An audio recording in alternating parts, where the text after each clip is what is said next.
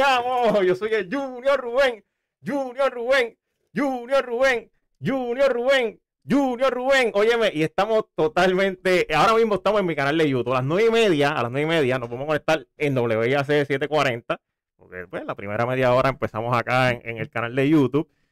Es bien importante que si estás escuchando este podcast en alguna plataforma como Spotify, Apple Music, es importante que entres a mi canal de YouTube y te suscribas. Es simple. Vas a poner Junior Rubén. Junior Rubén, vas a buscar el que tiene la foto con Gabán. Ese soy yo. y como siempre, eh, todos los sábados me traigo a mi panita, el Mark Mollet. Así que dímelo, Mollet, ¿cómo estamos? Dímelo, Junior, que es la que hay. Buenos días. Este, estamos aquí, ya tú sabes, ready para el podcast. Sí, sí, ready para el podcast. Hay, hay muchas cosas ocurriendo. Pero hoy, hoy tenemos eh, una invitada especial. Ella es actriz, comediante, puertorriqueña, ha trabajado en Noche Ilegal, hizo muchos personajes. Sí. Uno de los más famosos fue eh, cuando eh, parodió a la gobernadora, María. Calderón. Eh, hizo a la Charry. Ella es Noris Joffre, así que vamos a darle la bienvenida a Noris Joffre. Bienvenida acá para la charla, Noris. Bienvenida al podcast. Buenos días por la mañana, muy, muy, muy de mañana aquí en la Florida. ¿Cómo están ustedes, Junior? Eh, ¿Tu compañero cómo se llama? Molleto. Mo- sí, bueno, si le quieres decir molleto, le puedes Mo- decir molleto. Mollet, Mollet.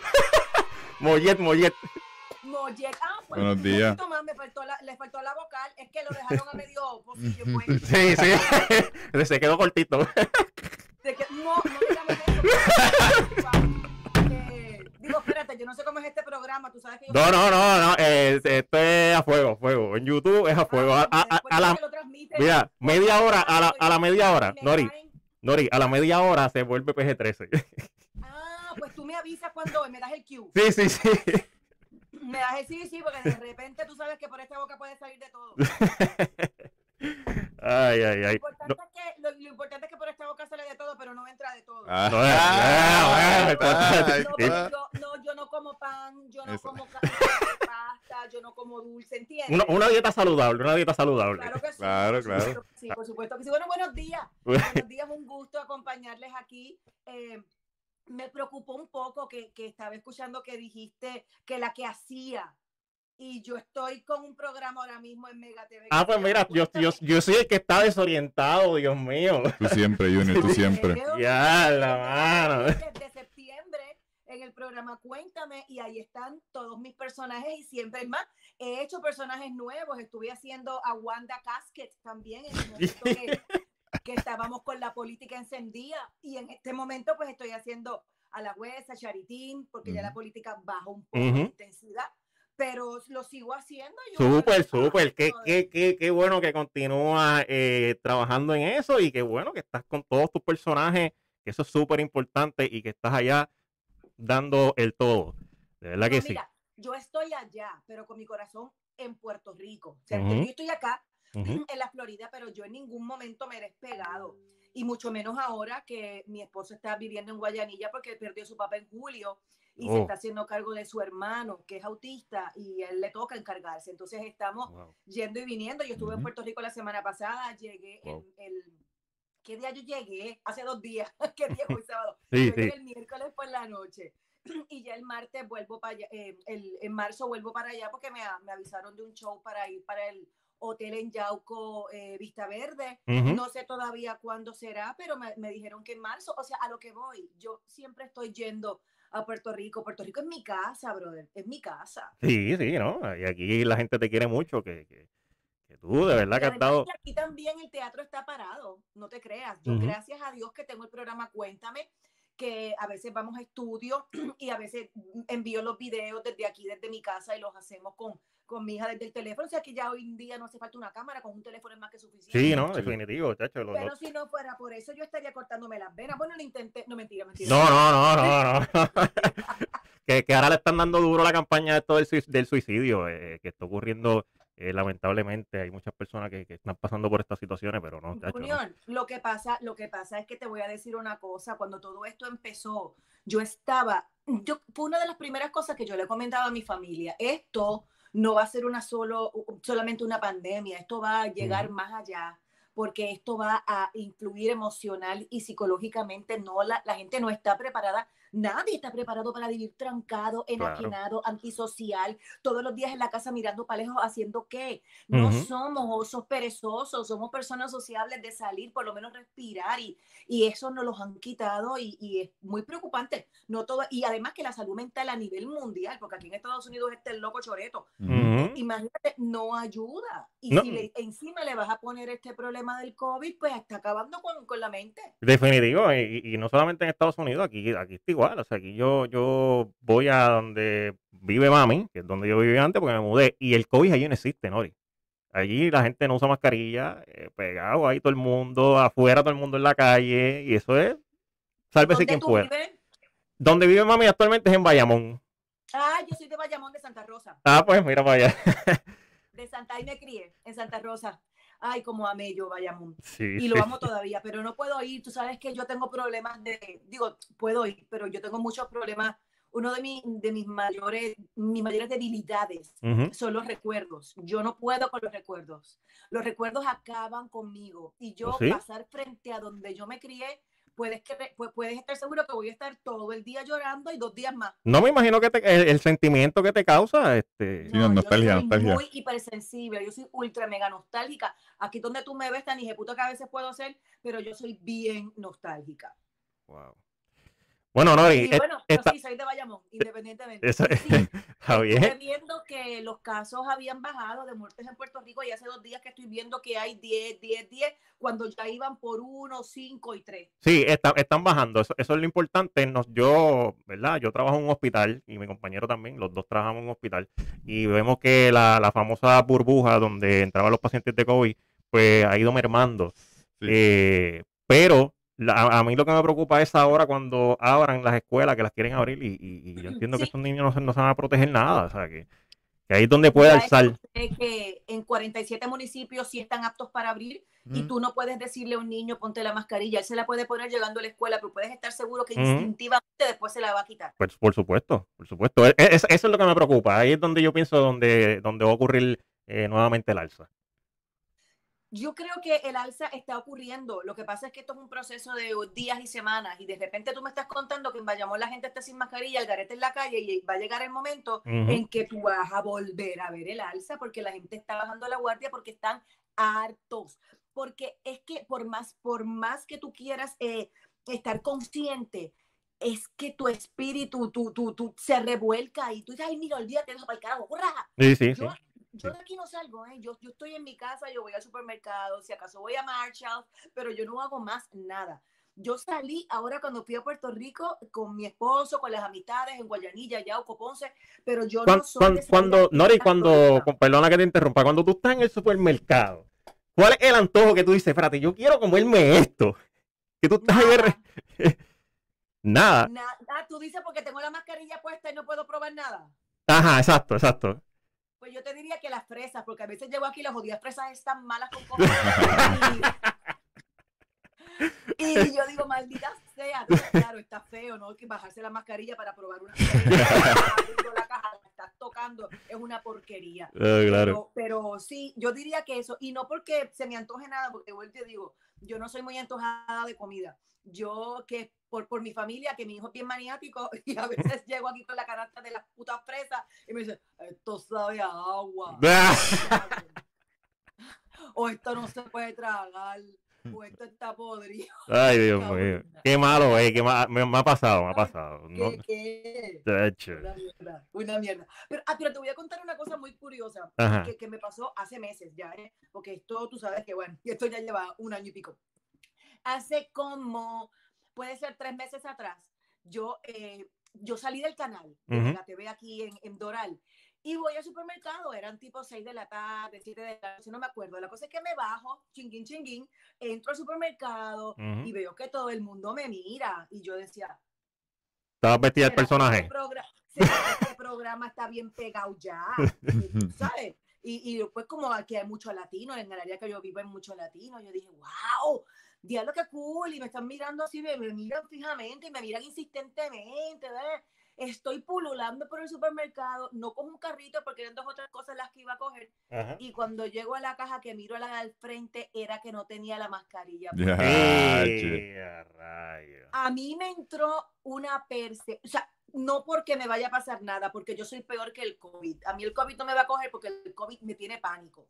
Eh, me, tiene, me tiene pánico. Además, yo me protejo demasiado. pues Yo tomo demasiada vaina y tengo unas vitaminas que son las mejores del mundo y eso yo las tomo mucho antes del COVID y a mí no me dan ni un estornudo. Sí, sí, el sistema inmu- inmunológico está fuerte, que eso, que eso es Yo importante. digo, yo diría que sí, porque vuelvo y te digo, ni un catarrito pendejo me ha dado a mí en, en años. Entonces, eh, miro así, busco la cartera y tenía una mascarilla, porque yo tengo mascarilla, hasta si me saco debajo de la tela, tengo una mascarilla. Donde quiera, tengo una mascarilla. No, y se me quedó la mascarilla. Coge esto. Ah, Coge esta, toma. coge esta. Se- No, eh, no, ni estoy sin mascarilla, préstame una. ¡Fua! Toma. Pero, pero a lo que voy, fíjate cómo te entra el frío olímpico cuando no tienes una mascarilla porque te sientes que te, que te están a- con el dedo acusatorio, que te están diciendo asesina, me Ujú. quieres matar, no tienes la mascarilla infectada, microbio asqueroso. Eh, eh, muy cabrón esto que está pasando porque nos está afectando a todos, incluso tú que estabas hablando, Junior, de los niños. Yo tengo una amiga que tiene dos niñas que hace poco fueron aquí a recoger fresas a un campo que hay aquí en, en Miami de recoger fresas por. Homestead. Y las niñas eh, eh, estaban como en pánico, no querían acercarse a la gente, por más que tenían la mascarilla. Entonces, ¿qué estamos haciendo? Estamos alejándonos cada día más y es Sí. peligroso. Sí, sí, es peligrosísimo eso. Es.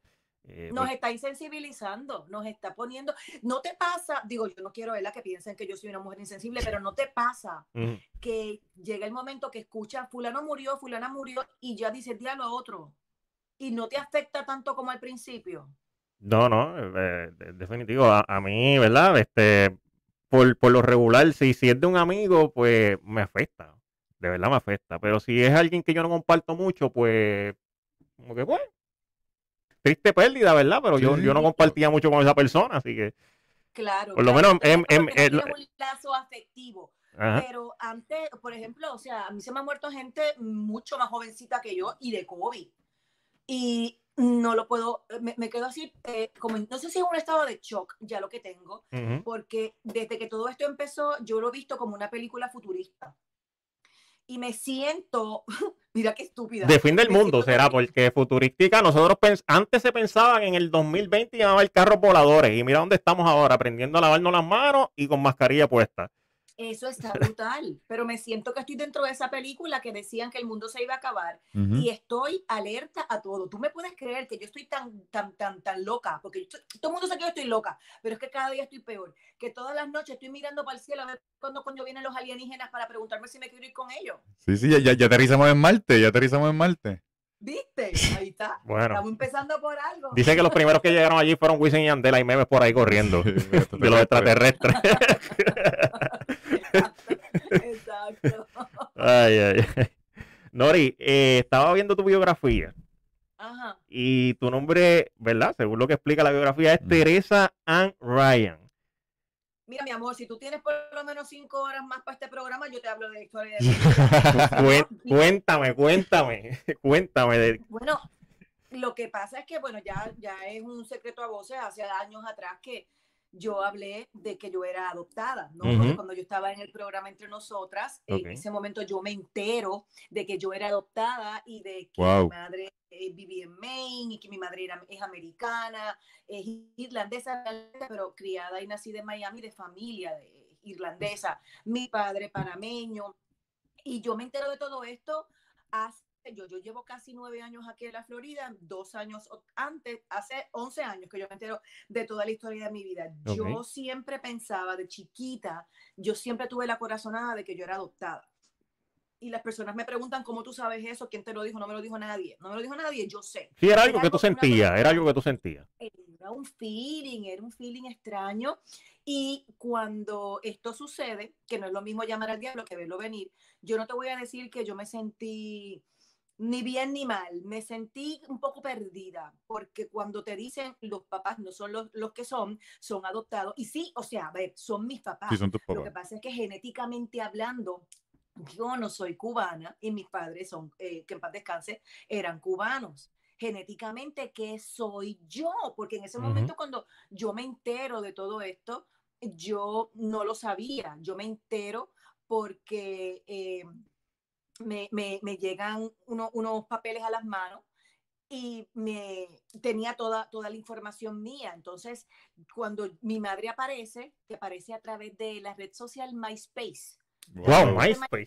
Ujú. Bueno, pues a Wow. través de MySpace eh, aparece mi madre y a todo esto, por yo, a ver, déjame ir un poco para atrás. Ujú. Me entero de que soy adoptada porque mi madre, que en paz descanse, en ese momento vivía conmigo y tenía Alzheimer. Ok. Y tú sabes que los pacientes de Alzheimer se empiezan a acordar de cosas de antes, empiezan a hablar solos, empiezan a acusarte de que tú los maltratas, de que tú les robas, de- porque se ponen malitos de la cabeza.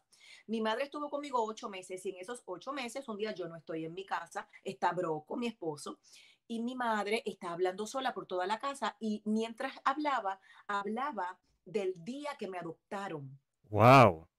Y Broco se acercó a mi madre y le preguntó, y mi madre le dijo, sí, sí, sí, si Noris María es adoptada.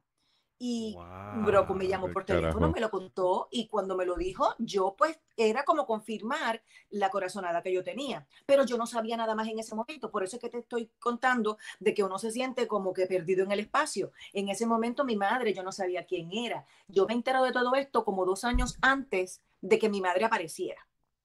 Entonces, ahora, para no hacerte el cuento largo corto, volviendo a la red social MySpace, un día salgo yo de grabar TV ilegal Ujú. en Guapa. Y cuando llego a mi casa, mi hija tendría en ese momento, Mónica tiene 22 años ya, echa Ujú. para atrás, madre mía. Creo que Mónica tendría tipo 10 años o 9. Ricardo tiene 3 años menos, tendría 6 años, 7. Y cuando yo abro mi computadora, yo veo esta silueta eh, que decía Catherine, Cathy, Kathleen Messier, Messier en francés, y abajo decía, I have information about your mother. ¿Y qué hiciste en ese momento cuando llegó ese mensaje? O sea, ¿cómo te sentiste? Porque no, no debe ser fácil tú de repente abrir la red social y tú decir, tengo información sobre tu madre. Eh, O sea, tú dices, ¿qué, película es esta? No, yo decía que, no, yo sabía que ella era mi mamá. Yo, ella dijo, yo tengo información de tu mamá, pero yo sabía que esa persona era mi mamá. Cuando Ah, yo su edad, decía 56. Sí, pero es que, pero es que, es que en las redes sociales se puede alterar todo. O sea, que, Eh, no, pero ay, Qué grande. mi amor, a ver, ¿qué dice ahí? no, la- la- Espérate. ¿Qué dice ahí? ya, estoy ciego, yo no logro verlo. ¿Qué dice? ¿Qué dice? Bruja. Bro, ay, Yo soy escorpiona. ok, Tengo una intuición de madre. ok.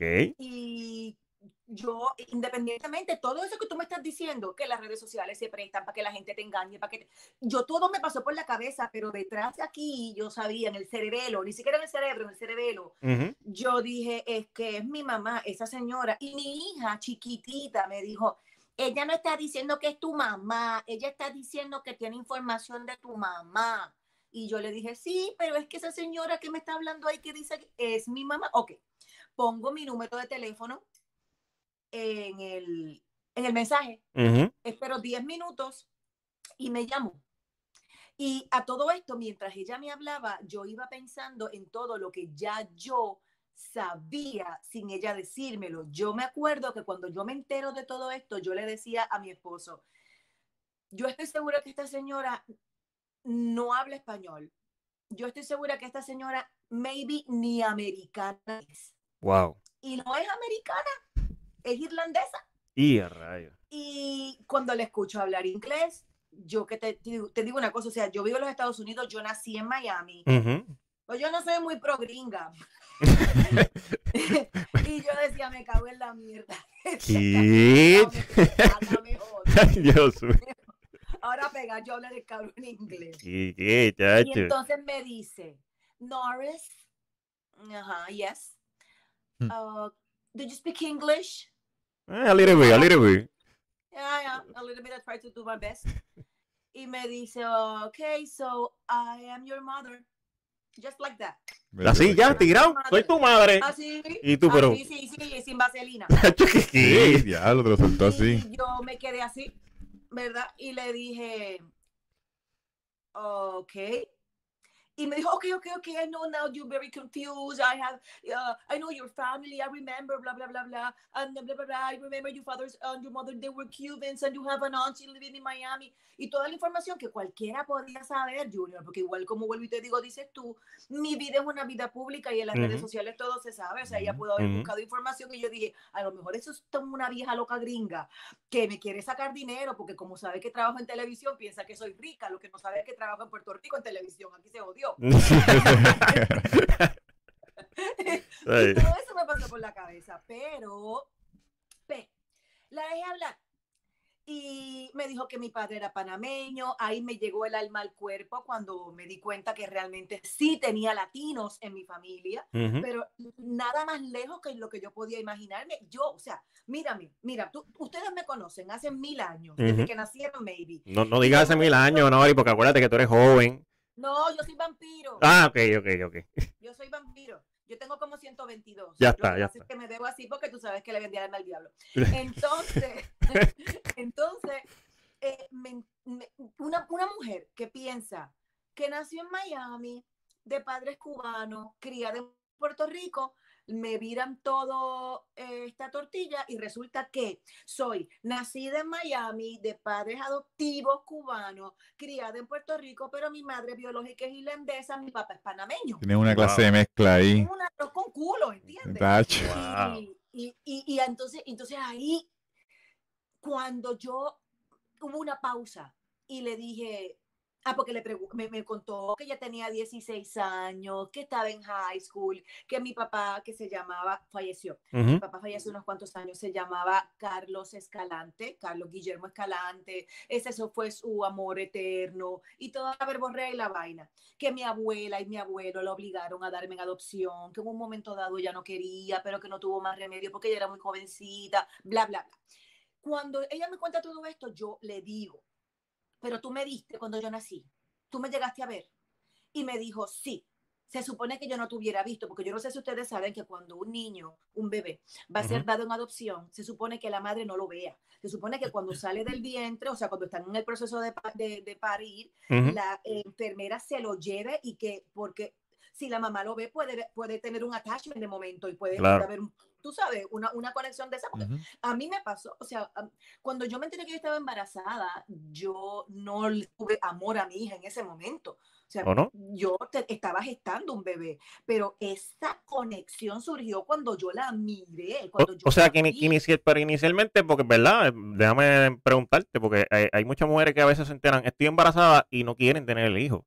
O sea, tú, tú inicialmente no sentías esa conexión cuando te dijeron, esto, o sea, vas a ser mamá. No, no, ok. no. yo no sentí esa conexión. Es más, yo decía, Dios quiera que a mí me caiga bien este bebé, porque si me cae mal.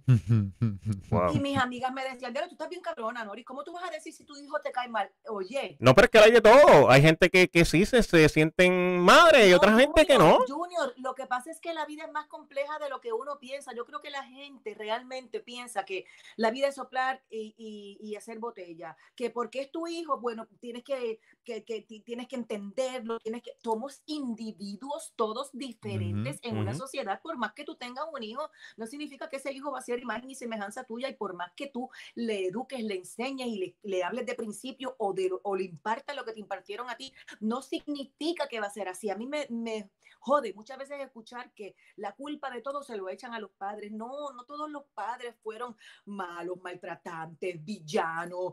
no, hubo, yo conocí de chiquita padres eh, eh, aferrados a sus hijos, padres abnegados, padres que le dieron la mejor educación y uno salió bueno y el otro Sí, tecato. sí, Eso no tiene que ver, no, no, no, no es verdad, no es verdad. Yo, yo soy una persona muy espiritual, en- no, no soy creyente, pero soy muy espiritual. Yo creo mucho en, en la energía, creo, creo en otras vidas, creo en que esta vida que tenemos ahora es consecuencia eh, de otra, seguimos aprendiendo, si, seguimos reencarnando es que tenemos todavía cosas que limpiar, que aprender para, para realmente tener otro tipo de vida en otras dimensiones. O sea, que- que- esos temas. O sea, Nori, que tú crees entonces, ah, mencionaste la reencarnación. Si tú tuvieras la oportunidad, ¿verdad? Cuando tú partas de esta vida, eh, de volver a reencarnar, ¿reencarnarías en un humano o en qué reencarnarías?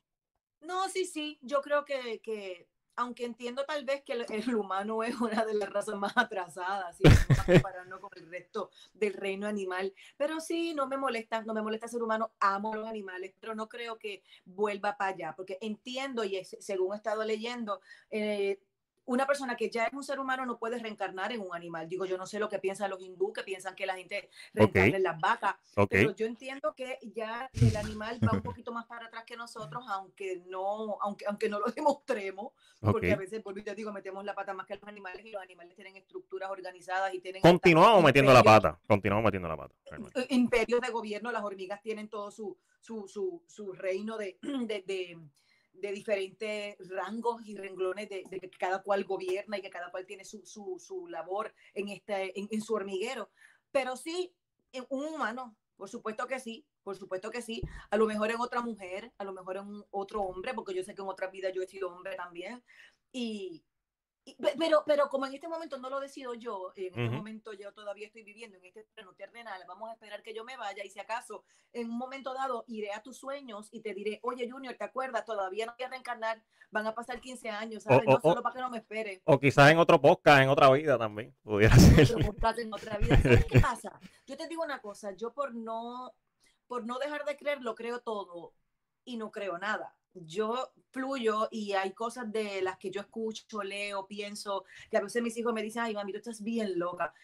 Eh, no, lo que pasa es que hay información por todos lados y yo trato de vivir con la información que yo siento que a mí me ayuda para yo seguir viviendo en esta vida o en este plano. Yo no voy a creer en algo específico si no lo siento así solo porque es una tradición o socialmente hablando me van a ver rara.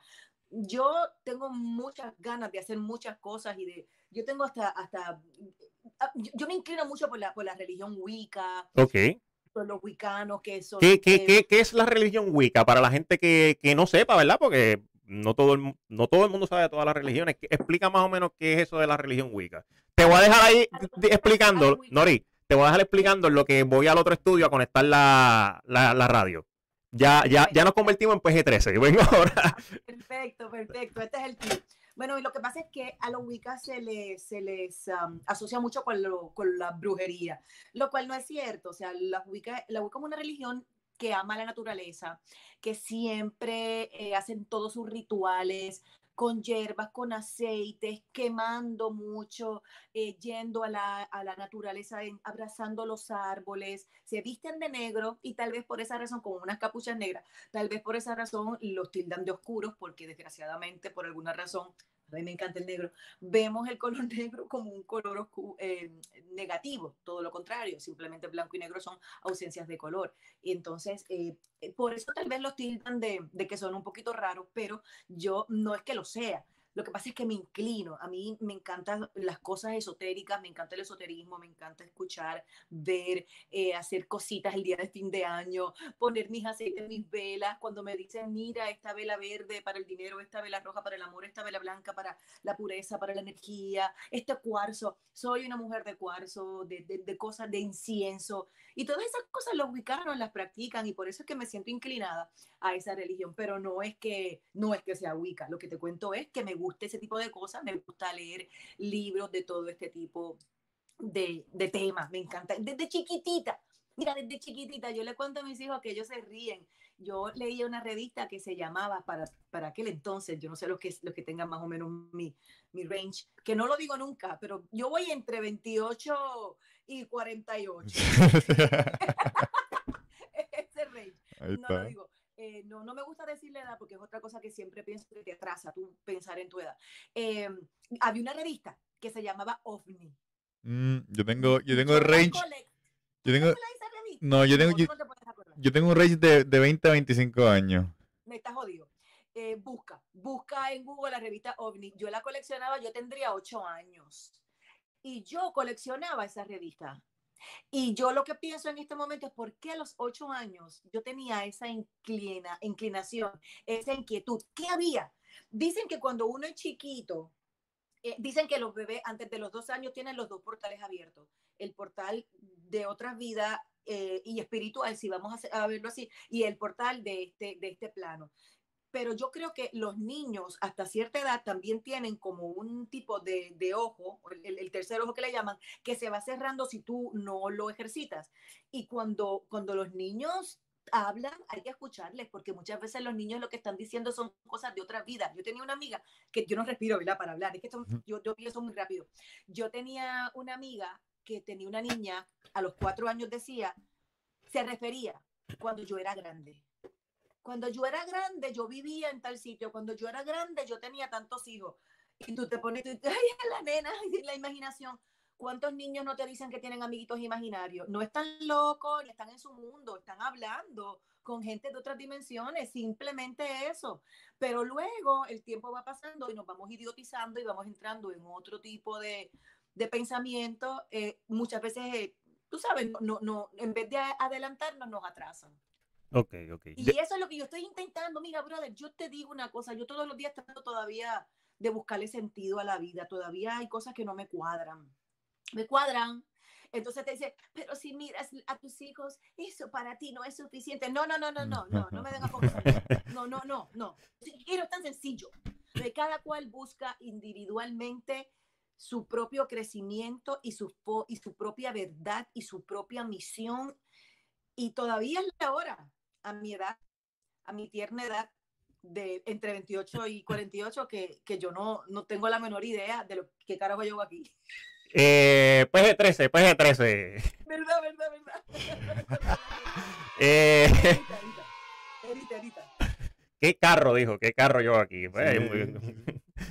bueno, Mira, tú sabes una cosa. Lori, oficialmente, 9 y 34 de la mañana, déjame anunciarlo, ¿verdad? Para los que están sintonizando ahora WIAC 740. Eh, para los que están sintonizando la estación ahora, tenemos a Nori Joffre eh, acá en videollamada puedes entrar a mi canal de, de, YouTube, Junior Rubén.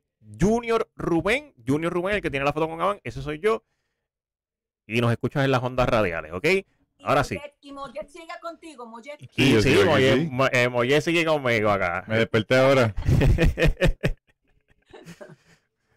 ay, ay, ay. Nori, eh, en, ¿puedes continuar con la línea que estabas diciendo o te puedo hacer otra pregunta que ya la tengo en mente también. No, no, continuemos con tus preguntas porque si tú me dejas a mí, yo no me voy a callar la boca nunca. Todo el mundo sabe que a mí me dan una pescosa para que hable, pero para callarme no, no me pueden, ni matándome, vamos, ni matándome me, me callan. Ya, ya, está, ya está. Bueno, eh, la próxima pregunta que tengo. Con esto de las redes sociales, mucha, muchos, ¿verdad? De, de, de, de los actores eh, que están en televisión, radio, eh, se están uniendo y están creyendo, ¿verdad? Porque hubo un tiempo que muchos de ellos no creían en lo que es las plataformas de YouTube. Eh, por, quizás por miedo, ¿verdad? A, crear su canal. Pues hay muchos de ellos que se están registrando. Un ejemplo, Molusco, que está en radio, hizo su canal. Tiene unos, unos números ahora mismo increíbles, un montón de suscriptores. Francis Rosa se está moviendo a las plataformas sociales. El mismo Alejandro Gil, que es de, que es de Guapa, digo, ahora se mudó a Mega TV. Uh -huh. Este está eh, también, ¿verdad? Con su contenido en YouTube. Eventualmente, ¿la televisión tú crees que tenga su final? Sí, claro que sí. Yo lo vengo diciendo hace muchos años. Lo que pasa es que todavía hay una generación que sí la ve, que sí llega a su casa, que automáticamente enciende la tele. No significa que le esté viendo, pero sí la, enciende. Y esto del canal de YouTube también es algo que tienes que aprender a usarlo, tienes uh -huh. que aprender a manejarlo. Mi hijo tiene un canal que se llama Algarete Kicks, por si acaso están escuchando y quieren entrar, por favor, subscribe, okay. subscribe, campanita, comentario. Eh, Algarete Kicks de, de tenis. Uh -huh. Él lo hace junto con un amigo porque mi hijo está en el negocio de los tenis y de las barajas, de las cartas de jugadores. Okay. Okay. Y este canal, él lo empezó hace maybe unos seis, siete meses a lo mejor, o un poquito menos, maybe. Eh, tiene ya bastantes suscriptores, pero, pero, tú me estás hablando de Molusco, que es una persona que lleva mil años en la radio. Uh -huh. Tú me estás hablando de Franci, que también estuvo mucho tiempo en la radio y pudieron tener ese acceso para decir, oye, de aquí salimos para el canal mío de YouTube, recuerde, suscríbete, pero tienen una plataforma como la radio que ya les está dando la promoción para poder llevárselos a YouTube. Mi hijo en este momento pues no tiene esa facilidad de tener una estación, de, eh, un programa radial en donde pueda arrastrar a esa masa para el canal de YouTube. A lo que voy. No por tener un canal de YouTube te garantiza que vas a tener éxito. Es. No, hay que trabajar, hay que trabajar y hay que mercadearte. Eso, eso, es- eso está clarísimo. Es que, es que hay que, la gente, te- yo tengo una amiga que me dice, tú estás eh, comiendo de lo que pica el pollo, porque tú tienes que tener tu canal de YouTube. Yo tengo un canal de YouTube, yo lo tengo. Lo que pasa es que tal vez no le he puesto mucho amor, no le he puesto mucho contenido, no me he estado eh, pensando en eso, porque a veces eh, creo que es un trabajito bastante arduo. No es que te van a estar pagando todo el tiempo, te, te pagan, Dios mío, a lo mejor pueden pasar tres años, cinco años sin tumbar un vellón. No, claro, por supuesto. no Eh, solamente eh, eh, para, para, para, los, para los que tienen canal de YouTube, eh, le voy a dar una pequeña orientación. Lo primero que tienes que hacer para cobrar es tener mil suscriptores. Si tu canal no tiene mil suscriptores, ya estás fastidiado. Lo segundo es cuatro mil horas de reproducción. O sea, ¿qué quiere, ¿qué quiere decir esto? Que si la gente no consume tu contenido, no vas a ganar dinero. Y ponle que llegues a las 4000 horas de reproducción. Si en algún momento la gente deja de consumir tu contenido, tu canal te lo desligan de monetizar. O sea, ya dejaste de cobrar. Y tienes que O volver sea, a hacer el esfuerzo. Llegas ahí y ahí te quedas. No. Para abajo con un carrito en una cuesta. Exactamente. Exactamente. Gracias a esa información básica que me acabas de dar, es Sí. muy, muy provechosa para, para mi hijo. Que necesita mil suscriptores y por lo menos cuatro mil horas de reproducción. De reproducción, que la gente consuma su mantener- contenido. Sí, mantenerle el standing, como quien dice. A la que bajes el standing, YouTube, como quien dice, te despide. Estás despedido, lo vas a cobrar. No, es lo mismo, es lo mismo que los ratings. Exacto. tienes rating en la televisión, te lo quitan. Así mismito, yo- así mismo trabaja YouTube, así mismo. Ah, pues no es nada muy, muy lejos de, de la tele. La única diferencia es que, obvio, hay mucha gente que está pensando que YouTube es el medio perfecto para hacer dinero o para tener fama, porque yo voy a ser famoso entrando a YouTube y todo el mundo quiere ser artista y todo el mundo quiere ser figura pública y todo el mundo quiere ser chante y drash. No todo el mundo es Chante. Chante es un tipo genial. A mí me encanta. Yo adoro a Chante, eh, eh, a Chante porque él, uno lo ve así y, y tú dices, Dios mío, pero ¿qué le pasa? Pero es que él realmente lo que está jugando es un- una personalidad como Ujú. Niurka Marcos. Niurka Marcos, muy loca, todo lo que te dé la gana, pero cuando hablabas con ella te dabas cuenta que era un personaje. Claro, claro, claro. ¿Entiendes? Entonces Chante es un tipo que es muy inteligente y no solo eso, él cuando entrevista, igual que tú, se preocupa por buscar la biografía de esa persona. Mira, a mí Chante me hizo tantas preguntas interesantes desde que yo trabajaba con Luis Vigoro cuando yo tenía 18 años. Ujú. Yo decía, diablo, mano, sí, yo, porque estoy entrando por la cocina. Sí, yo empecé entrando por la cocina. ¿Y de dónde tú sacaste esa información? Pues eso se Gómez, yo empecé consigue. entrando por la cocina. Empiecen a echar para atrás. Claro, no, claro, claro. Es, es- es que hay que hacerlo cuando, cuando uno va a entrevistar a una persona, ¿verdad? Lo, lo, lo adecuado eh, es estar preparado, porque imagínate que yo no hubiera estado preparado y hubiéramos empezado el podcast. ¿Cuánto quizás hubiéramos estado hablando? ¿Cinco minutos y ya porque yo no busqué información? No solo eso, básicamente, básicamente la gente piensa que te conocen, que te pueden hacer dos o tres preguntas, como por ejemplo, ¿qué estás haciendo ahora? ¿Cuáles son tus planes? ¿Qué es lo que te falta por hacer? Y siempre son las mismas preguntas y ya la gente está harto de escuchar lo mismo, lo mismo, Claro. lo mismo. Claro. Cuando empiezan a hacer preguntas un poco más para atrás, como tú me estás haciendo preguntas de mi madre, de mi adopción y de todo esto, pues la gente empieza tal vez más a humanizarse contigo porque la gente sabe que tú has pasado la seca, la meca y la tuntuneca y no ha sido fácil la vida para nadie. Nadie dice que la vida mía ha sido ni fácil ni difícil, igual que la vida de nadie. Cada cual tiene sus vivencias y mucha gente, yo, me, me odia porque respiro y mucha gente me ama sin conocerme. Es cuestión de, de percepciones, tal vez. Eh, Nori, yo, yo, ¿verdad? No sé si, si estoy en la página correcta. En, en IMDb, yo puse eh, Nori Joffre. Eh, IMDb es la página donde están los actores de Hollywood, televisión, donde básicamente tienen tu resumen eh, de tus trabajos, si saliste en alguna película y eso. Eh, no estoy seguro, ¿verdad? Si estoy en la página correcta, porque Sí. pues quizás puede haber otra Nori Joffre por ahí, que no creo. Pero eh, estoy viendo aquí, ¿verdad? Que según esto, dime si estoy correcto, trabajaste en la, TV, en la TV serie Angélica Vida. Angélica, mi vida. Angélica Mi Vida, exacto. Eh, dueña y señor, Andrea. Y la más reciente fue la de Jenny Rivera, Mariposa de Barrio. Sí. Ah, pues sí, estoy en el correcto. Estás en lo correcto, estás en la página, estás en el tracking indicado. Yo trabajé, mi primera telenovela con un personaje fue, digo un personaje porque los anteriores fueron bolitos y cositas figurantes, como le llaman aquí, que lo que tenían eran dos o tres líneas. Pero mi primera novela fue Andrea, y después de Andrea, que hacía la secretaria de Samuel Molina, Wow. Una, muchachita. Y de ahí... ¿Cuántos, cuántos años tenías ahí cuando, cuando empezaste en, en- en eso de Angélica Vida?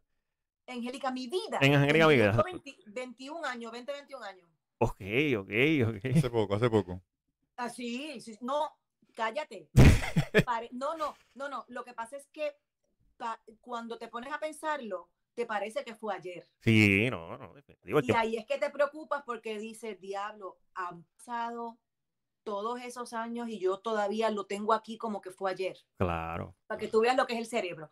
Eh, en esa telenovela yo trabajé al lado de una figura tan relevante como Arturo Peniche, imagínate tú. Yo Wow. empecé con Arturo Peniche, mexicano, actor mexicano. Él, él era el médico y yo era una enfermera. Wow. Ahí fue que yo eh, conocí a Arturo Peniche porque esa era una novela que produjo Procter and Gamble y era una producción de aquí de Miami y se hizo en Puerto Rico. Ya yo conocí muchísimos actores mexicanos que todavía hasta, hasta el sol de hoy los he estado viendo, o sea, de Silvia, Gutiérrez y unos cuantos más que ya he olvidado sus nombres, pero bueno, nunca voy a olvidar que estuve al lado de Arturo Peniche. Y, Wow. Ar- y la, la más reciente, que estoy súper contenta porque esa telenovela, eh, la vida de Jenny Rivera, que se llama Mariposa de Barrio. Mariposa de Barrio se eh, pasó por Telemundo ya hace ahora cuatro años que, que se hizo. Y en el momento que se hizo, muy poca gente me dijo que la estaba viendo. Porque pues Jenny Rivera tampoco fue una figura que en Puerto Rico hubiese tenido relevancia hasta el día que murió. Entonces la gente empezó a conocerla. ¿Quién era Jenny Rivera? Ah, ella cantaba música ranchera. Sí, sí, no. eh, eh, aquí se muere alguien y ya todo el mundo es fanático. Sí, eso es así. Exactamente, pero hasta entonces nadie sabía quién era. Pero claro, ahora, como todo el mundo está pegado a Netflix, pues muchacho, todo el mundo me estaba preguntando, ven acá, esa mexicana que es la mamá de María y papá, y digo, sí, esa soy yo, con el pelo largo negro, esa soy yo. Eh, un personaje que se llama Estela, Estela es la mamá de María, Ajá. María es una de las muchachitas que el primer marido de Jenny se quería comer, porque así era el primer marido de Jenny.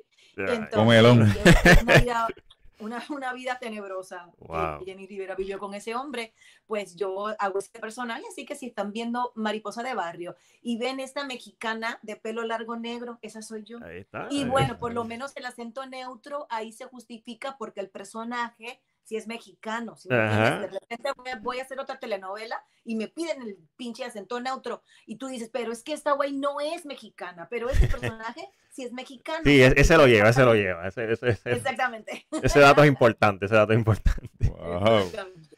Eh, Noris, ahora que estamos hablando, ¿verdad? De, de series y, y- y- y películas y que tú eh, pues, has trabajado.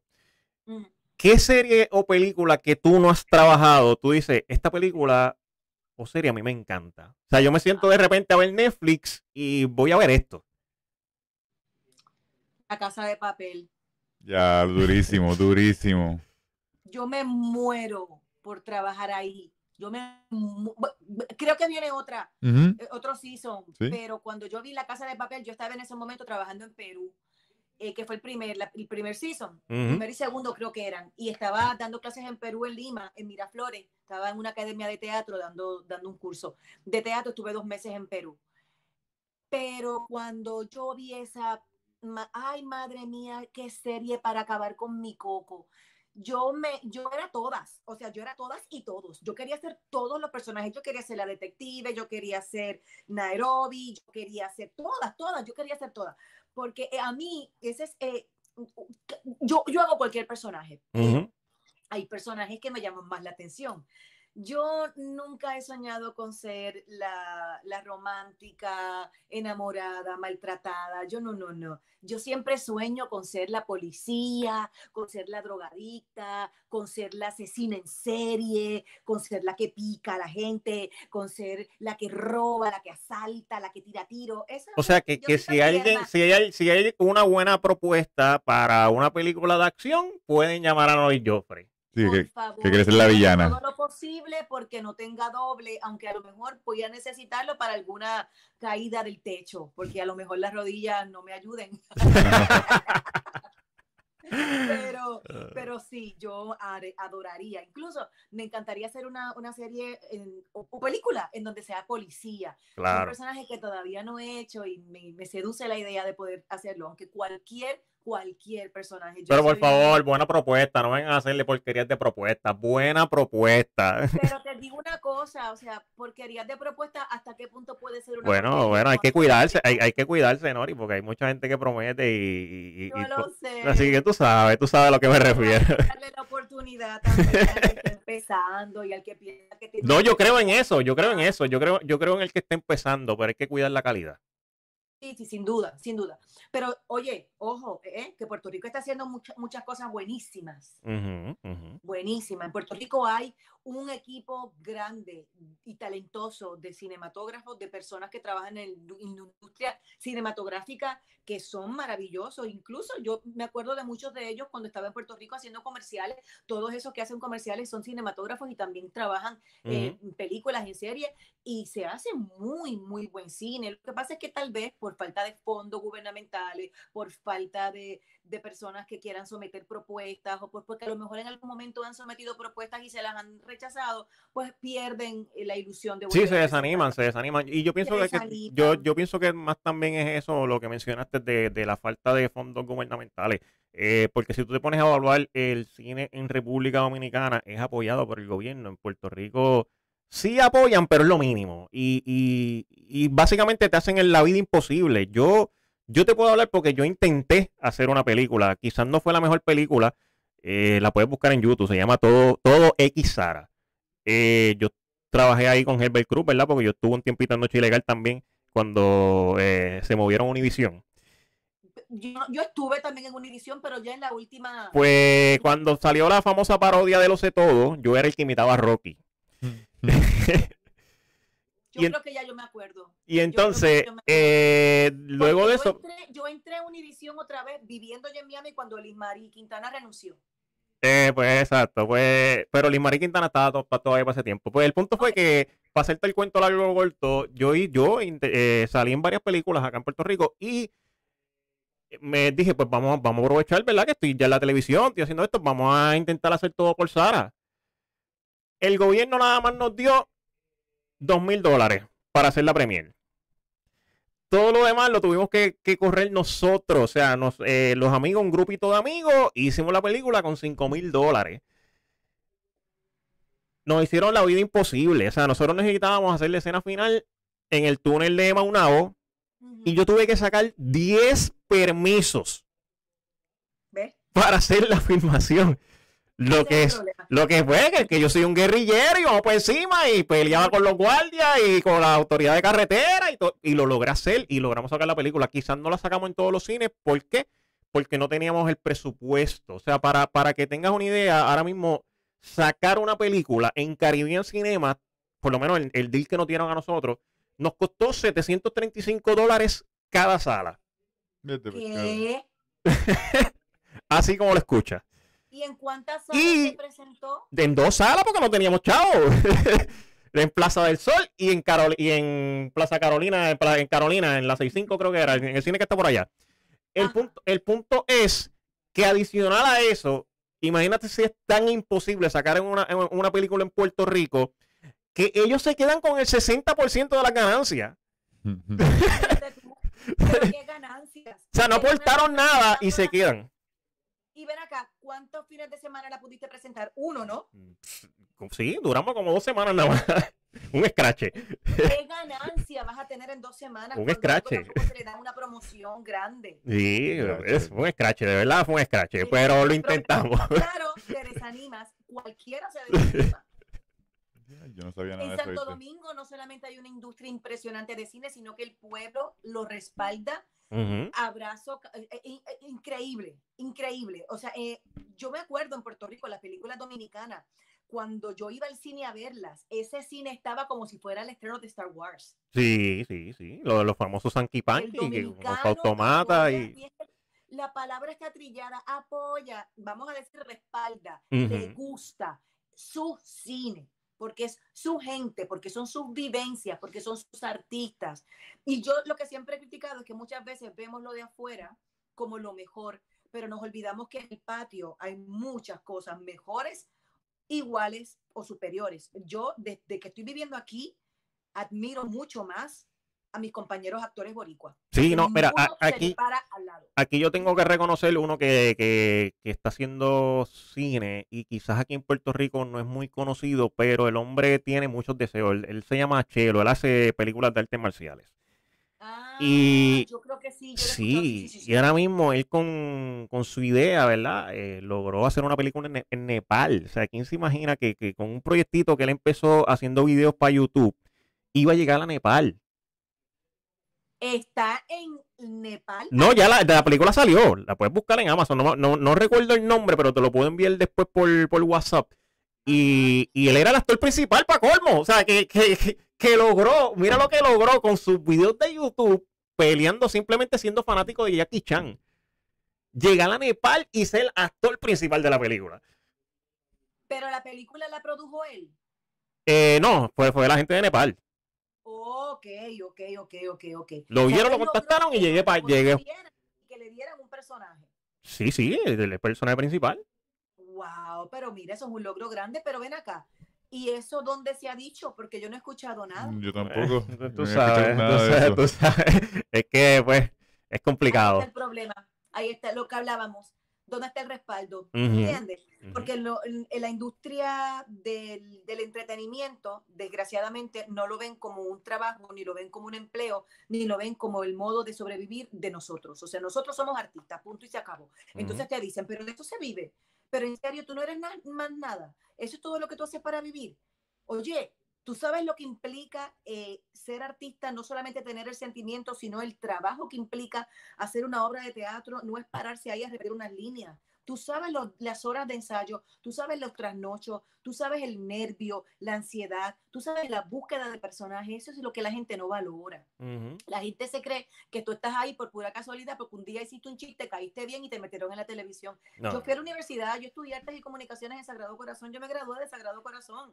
Yo tengo mi bachillerato, yo uno no es un improvisado. ¿Por Claro. qué tuve el bachillerato en, en comunicaciones y en arte? Porque yo desde chiquitita sabía que esto era lo que yo quería hacer. A mí nadie me empujó a hacer lo que yo estoy haciendo, porque el artista nace. Claro, El por artista supuesto. nace y luego se pule con los años, se, se encuentra, se, se, se trabaja y, y va creciendo. Pero el artista no se hace, no estás en la televisión porque quieres ser famoso. Si quieres ser famoso, no te vayas a la televisión, no, no se puede ir con esa, con ese, eh, con, con ese egocentrismo. Hay que disfrutárselo realmente. eh, por eh, pasión y punto. Exacto, es, es como dice, el artista nace y, y- y hay que disfrutárselo de verdad. Y tú, tú, tú te lo disfrutas y, y como que pues estás trabajando, pero estás haciendo lo que te gusta. Así es que lo que se supone, ¿no? Eso no fue la filosofía de Buda. que uno Ujú, tenía que venir a este mundo a ser feliz. Entonces, ¿cómo tú vas a ir a una escuela desde kinder hasta cuarto año que uno, no- ah, vamos, son, son pocos los que te dicen, ay, yo amé tanto ir a la escuela porque me gustaba tanto estudiar? No, mentira, eso no te lo va a decir nada más que un, un punto 5%. Estos brains, estos genios, que lo- ah, yo detestaba la escuela. Entonces, cuando yo me fui a la universidad, yo tenía que hacer algo que yo disfrutara realmente porque cuando tú estás en este mundo, tú piensas que tú lo que quieres hacer por el resto de tu vida es algo que te haga feliz y que te guste. Y Ujú. lo único en donde yo me encontraba era en las artes, donde único yo Claro. me identificaba era con Bambi, con Dumbo, con la Bella Durmiente, con Blancanieves, con los siete naritos, con los 101 dálmata. Entonces no había otra cosa que yo quisiera hacer en la vida que no fuera esto. Cuando a mí me quitan escenario, cuando a mí me quitan proyectos, cuando ya termino un proyecto que veo que no hay otro, yo me empiezo a poner muy ansiosa, muy nerviosa, porque el artista que no tiene escenario se muere. Ujú, Sí, sí, muy cierto. Eh, Y es muy terrible. La gente no, es, no sabe. Te dicen, pues ponte a trabajar en otra cosa. No estamos hablando de dinero. Estamos hablando de ser feliz y disfrutar lo que hago. Se, se trata de llenar tu alma, de llenar tu espíritu. Esto que yo hago en el programa Cuéntame, que a lo mejor es muy poco, dos minutos y medio es lo que me dan al aire todos los domingos, pero tú no tienes una idea cómo Eso es como si te dieran una hora. Tú, tú, tú sientes que estás una hora allí. Sí, sí, sí. Y espero con ansiedad ese día para subir mi videíto a Instagram.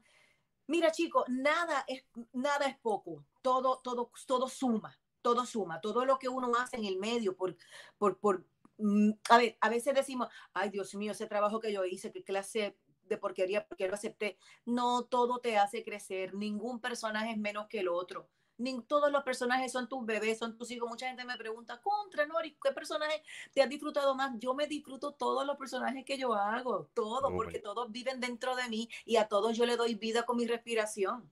Súper, súper. Bueno, Nori, eh, ya tengo que cerrar porque ya va a entrar otro programa, eh, pero tira tus redes sociales antes de despedirte Claro y este, si tienes algún proyecto futuro, lo puedes anunciar y vuelve a anunciar también el, el canal de tu hijo para, para que lo, Por que favor, no se olvide, eso es lo primero, el canal de mi hijo en, en YouTube. Y por favor, ahora mismo Mollet, que para mí se quedó Molleto, y Junior, búsquelo, Algarete Kicks, Algarete Kicks en YouTube, pueden buscarlo por ahí y ahí está su canal para los reviews de los tenis, de las cartas de deportistas, ellos dan mucho, él y su amigo dan muchos tutorials Ujú. de, lo- de cómo, cómo entrar en el mundo de las cartas, porque esto es un mundo que está empezando ahora a echar hacia adelante y mucha gente está ganando dinero con esto de las cartas y Ujú. también en la venta de, de los tenis. Ese es el de mi hijo eh, en YouTube. A mí me pueden seguir por Instagram, es el más que utilizo. Instagram, Noris Joffre. Así, N-O-R-I-S, J-O-F de fabuloso, R-E. Recuerden, Joffre con dos E. Ujú. Noris Joffre en Instagram. Me pueden seguir en Facebook, en mi fanpage, porque en el Noris Joffre 1 y en el 2 estoy llena, porque nada más que aguanta 5 mil. Así Sí. que búsqueme en mi fanpage. En el fanpage sí me puede seguir. Y recuerde, todos los domingos a las 9 de la noche en Puerto Rico y en Orlando, cuéntame. Y aquí en Miami a las 7 de la noche, el host es Johnny Lozada, la host es Ámbar y yo soy la que me encargo de, de las comedias. Cuéntame, también cuéntame. Tiene su canal de YouTube, Cuéntame TV. Pueden buscarlo por YouTube. Y no se pierdan por eh, Netflix, busquen Mariposa de Barrio, que ahí también me pueden ver haciendo esta mexicana Estela. Así que les envío un beso grande. Gracias, Junior. Sí, gracias, gracias a ti, te, te hicimos madrugar, bendito. Cuando Nori de- me, me escribe ayer, mira, ¿es, es por video? Yo sí, y a rayo, qué bueno. Yo dije, el moñito va, porque ahorita me voy para el beauty. Yo pensaba ir al beauty ayer, no pude ir y hoy me cogieron entonces en, en moñito. No importa, en otra ocasión me suelto el cabello. Bueno, Nori, gracias y que tengas buen día y que, y que puedas ir al beauty. Gracias a ustedes que disfruten su sábado y excelente fin de semana. Gracias, gracias. Hasta Gracias pronto. por Me llaman todo. para la película.